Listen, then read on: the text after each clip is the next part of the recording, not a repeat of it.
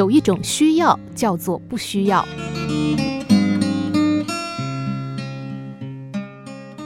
美国纽约的唐人街有一家餐馆，刚开张的时候生意兴隆，但过了不久就开始变得冷冷清清。老板为此伤透了脑筋。餐馆从硬体到服务员的水准都是一流的，问题究竟出在哪儿呢？有一天，一位富豪邀请了几位朋友到此用餐，老板顿时受宠若惊。为了表达敬意，频频上前敬酒，使出浑身解数与富豪拉关系。他认为这是不可多得的客源，无论如何也要拉住他。而站在一旁的服务生则是显得很沉默，暗地里观察着老板的一举一动。当那位富豪离开的时候，老板又亲自送他到门口。返回餐馆时，小伙子叫住了老板。看来我们餐馆的生意不怎么好。老板说：“对呀。”小伙子接着说：“如果这样下去的话，我们的生意会更糟的。”老板上上下下打量了他一番，有点不高兴地说：“那你觉得应该怎么做呢？”小伙子从容地说：“就让我当一个月的主管。”但是当我做主管期间，请不要干涉我。老板怀疑的问：“你用什么来证明你的实力呢？”小伙子说：“我敢肯定，刚刚你送走的那些客人不会再来了。”老板于是半开玩笑地说：“如果他在一个月里真的都不来，我立刻让你做主管。”一个月过去了，那批客人真的没有再来。而且餐馆的生意也真的越来越差。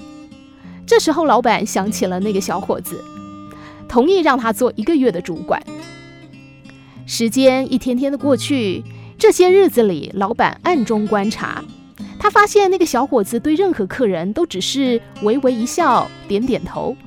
更要命的是，他从来不向客人敬酒套交情。但是让他不敢置信。自从小伙子上任之后，生意一天好过一天。现在生意跟以前相比，已经翻了好几倍，老客人也越来越多。一个月的时间到了，老板问：“生意为什么一下子会好起来呢？”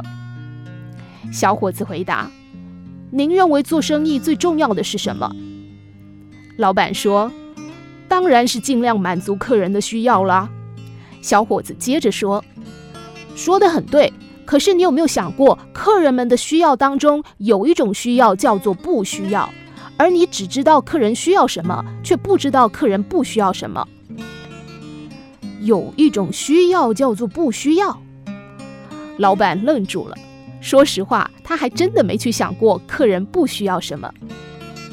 小伙子说：“当然啊，了解客人不需要什么与了解客人需要什么是一样重要的。”你一见到有身份的客人，就不断地去敬酒，但是他们来这里的目的是什么呢？是来吃饭，是参加他们自己的聚会。你去敬酒，实际上是在打扰他们，这绝对不是他们所需要的。还有，同一个宴席上有主次之宾，你在向主宾敬酒的同时，好像也是对同一桌其他的宾客在暗示：我不在乎你们。老板听了之后，茅塞顿开。从此，他除了揣摩客人需要什么，更是下很多力气研究客人不需要什么。二十年后，他的餐馆在全美各地开设了分店。